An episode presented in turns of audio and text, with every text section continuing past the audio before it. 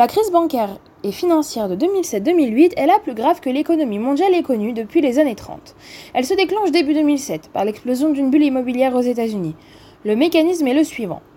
Des sociétés de crédit proposent à des ménages peu fortunés d'acquérir une maison par des prêts hypothécaires, les subprimes. Peut-on lire dans un article écrit par Claude Robineau sur le site Lumni qui s'appelle 2007-2008 de la crise immobilière américaine à la crise financière mondiale. Shalom à toutes et à tous et bienvenue sur DAFyomi.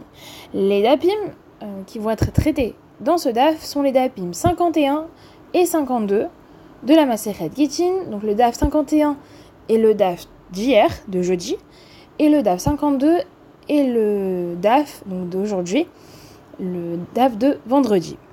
Tout d'abord, petite définition. Qu'est-ce qu'une dette? À cette question, l'Alternative économique est un journal, nous donne une définition. Une euh, dette est une somme due à un tiers et remboursable selon des conditions convenues euh, d'avance lors de la création de la dette. Ces conditions, il s'agit d'intérêts.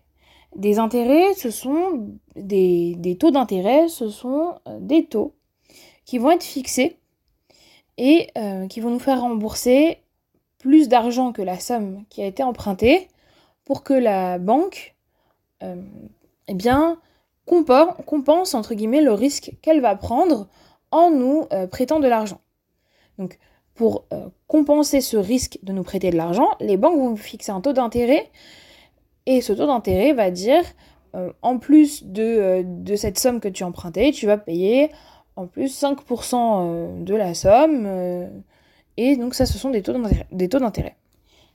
Et euh, ces dettes peuvent être contractées en euh, contractant des crédits ou encore des prêts. Il y a plusieurs types de crédits, plusieurs types de prêts. Euh, le, premier, donc, le premier type de prêt, ça va être un prêt à taux fixe. Ça veut dire que peu importe la durée du crédit, que le crédit dure 5 ans ou 30 ans, le taux d'intérêt va être fixe. Si lorsqu'on fait un crédit, dans le cas d'un prêt à taux fixe, quand on va faire un crédit, le, si le taux d'intérêt fixé au départ lors de la création de la dette est de 5%, il va rester à 5% toute la durée du crédit. Tandis que on a de l'autre côté ce qu'on appelle des crédits à taux variable. Un crédit à taux variable est un crédit dont le taux va augmenter ou baisser selon le taux de la banque centrale du pays. Euh, le taux de la banque centrale euh, américaine ou encore le taux de la banque centrale euh, européenne, bien que l'Europe soit un continent. Dans tous les cas, eh quand le taux de la banque centrale va évoluer, le taux du crédit va évoluer aussi. Donc soit le prêt va être plus avantageux et que donc le taux d'intérêt va baisser, donc si le taux d'intérêt baisse, il y a moins à rembourser. Donc c'est avantageux. Mais si le taux d'intérêt augmente, dans ces cas-là, eh le taux d'intérêt, la somme remboursée va être plus importante. Les subprimes, ce sont des crédits spéciaux aux États-Unis qui ont permis à des personnes qui n'avaient pas forcément les moyens de rembourser, d'emprunter euh, pour acheter une maison.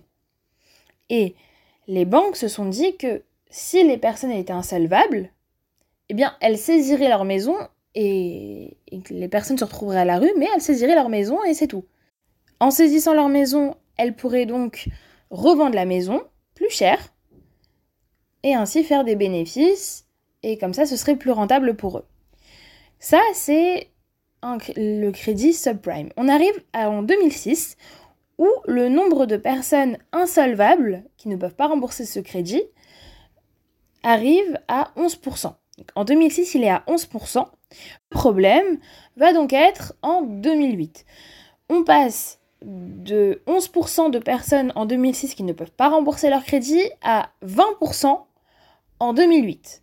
Donc il y a 20% des personnes qui font un crédit euh, subprime, qui utilisent ce système de crédit, qui ne peuvent pas rembourser.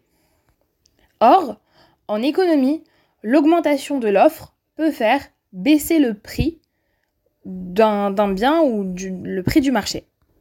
Et c'est exactement ce qu'il va se passer ici, puisque le nombre de biens, le nombre de maisons hypothéquées va augmenter puisqu'il y a plus de personnes qui ne peuvent pas rembourser leur crédit.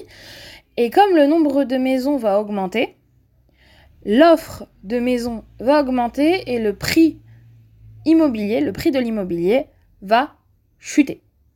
Il y avait énormément de banques qui étaient très engagées sur ce marché, comme HSBC. Et euh, en 2007, HSBC va par exemple rendre public les pertes qu'il y a eu pour elle en février 2007. Des banques à la fois américaines comme des banques européennes, telles que Société Générale ou Merrill Lynch, vont également reconnaître des pertes, des pertes financières. Or, toutes ces banques possèdent ce qu'on appelle des actions, sur, sont sur le marché, de, le marché boursier, sont, sur le marché de la bourse et ont des actions. Euh, ces actions sont financées par ce qu'on appelle des actionnaires qui vont injecter de l'argent dans le, la, société en question.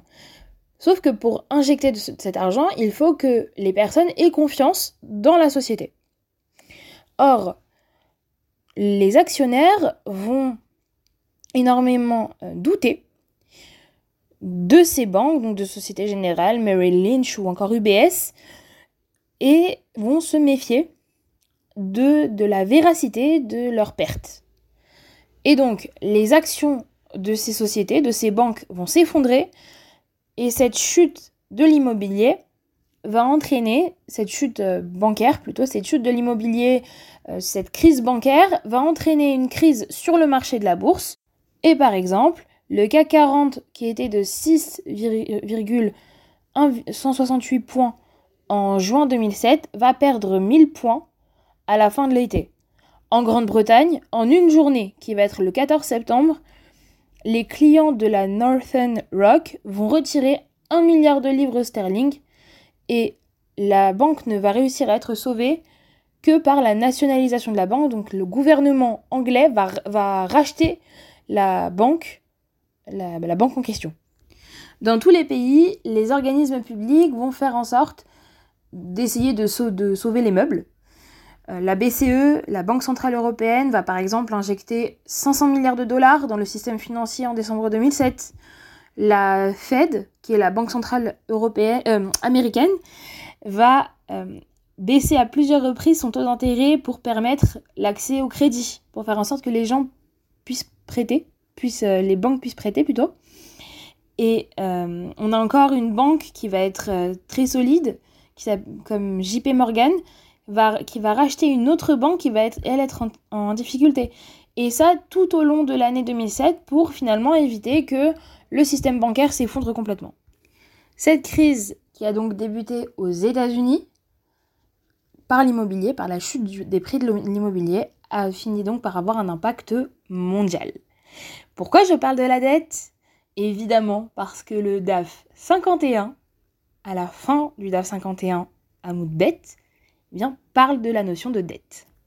On a dans le DAF 51 une, entre gros guillemets, opposition entre Rabbi Eliezer Ben Yaakov et euh, les Rachamim qui sont en désaccord et l'Agmara propose la solution suivante, à savoir que Rabbi Eliezer Ben Yaakov et les Rachamim sont en désaccord à propos de quelque chose que va dire euh, à savoir pour quelle raison la Torah a-t-elle dit que celui qui va admettre une partie de la demande présentée contre lui va prêter serment en ce qui concerne le reste de la demande, qu'il va nier, alors que celui qui va nier la totalité de la demande, lui, ne doit pas prêter serment.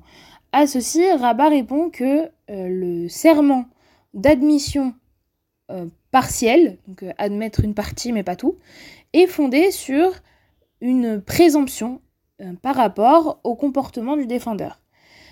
Et il y a une présomption qu'une personne finalement ne serait pas aussi, entre guillemets, puisque c'est un mot de l'Agmara, effronté, que de se tenir devant son créancier et de nier sa dette alors que son créancier sait qu'il ment.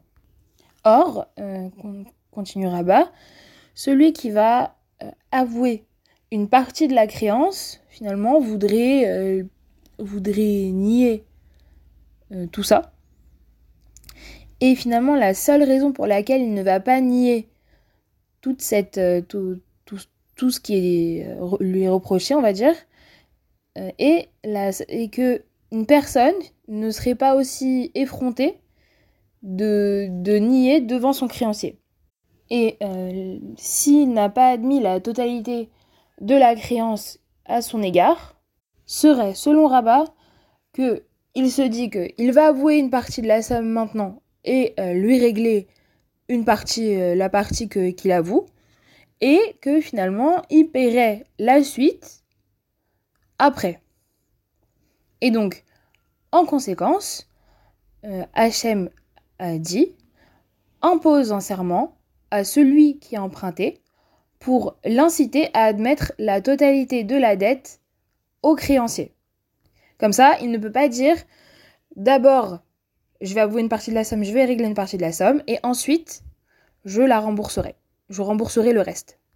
En suivant donc euh, le raisonnement de Rabat, il y a, une, selon l'Agmara, une différence d'opinion entre Rabbi Eliezer Ben Yaakov, ben Yaakov, qui lui va penser qu'il n'y a pas de différence entre le créancier même et le fils du créancier, puisque pour Rabbi Eliezer ben Yaakov, le débiteur, donc celui qui a emprunté, ne serait pas assez effronté pour nier la dette et pour, euh, bah, dire qu'il pourra effacer entre guillemets une partie de la dette.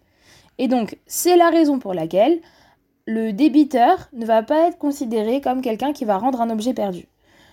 Euh, et donc, Rabbi Eliezer ben Yaakov va soutenir que le raisonnement de Rabat va également euh, s'expliquer dans ce cas, et il est donc obligé de prêter serment. Tandis que de l'autre côté, les rabbinim, selon l'Agmara, soutiennent que il ne serait pas effronté au point de nier une dette devant le créancier même, mais que envers le fils du créancier, là, il pourrait être complètement effronté et nier complètement la créance. Et comme il n'a pas été effronté au point de nier toute la dette, mais qu'il a admis une partie de la dette, il est considéré comme quelqu'un qui va rendre un objet perdu et donc il n'est pas obligé de prêter serment. Le DAF 52 va lui commencer par une nouvelle Mishnah. En ce qui concerne les orphelins qui vont vivre avec un propriétaire et qui s'occupent euh, euh, qui, s'occupent de tous leurs besoins et de toutes leurs affaires.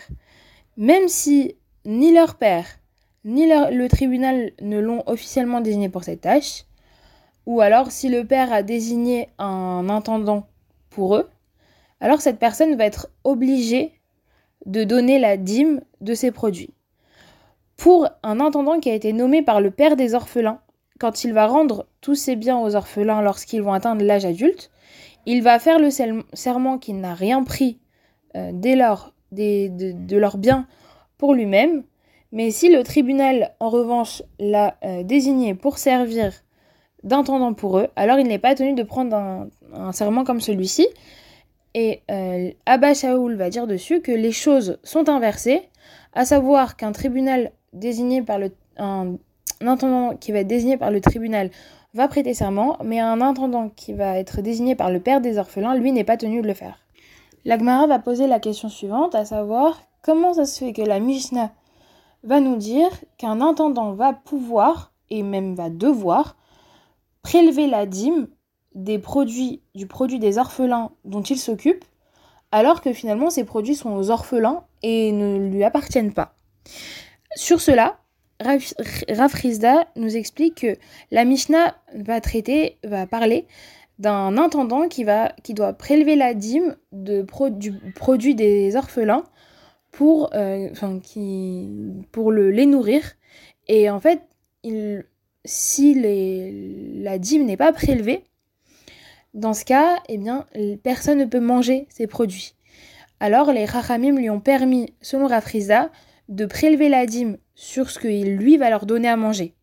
Et c'est d'ailleurs quelque chose que l'on retrouve euh, une, une, dans Terumot, dans la Maseret Terumot, qui nous dit que les intendants peuvent séparer la trouma et les dîmes des produits des orphelins dont ils ont la charge pour leur donner à manger les produits, mais pas avec l'intention de les mettre en réserve.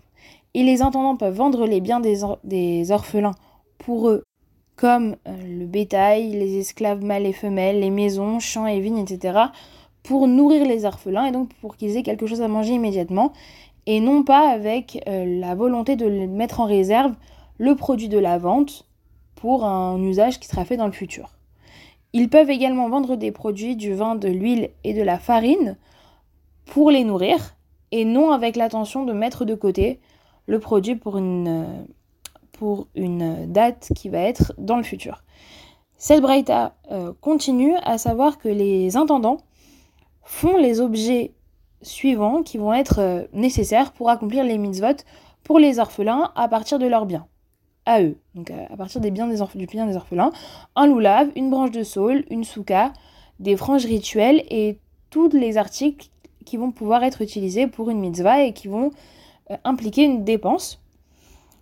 L'Agmara va noter également donc, que ben, dans les, les, mots tout article utilisé pour une mitzvah va aussi inclure un chauffard les intendants peuvent même acheter un rouleau de Torah, des téphilines, des mezuzot et tout autre article qui vont être utilisés pour euh, une mitzvah et qui vont impliquer une dépense fixe. Ces, mots, selon l'Agmara, euh, servent à inclure finalement une Megillah qui va être lue euh, à Purim. Je vous remercie de m'avoir écouté sur ce podcast.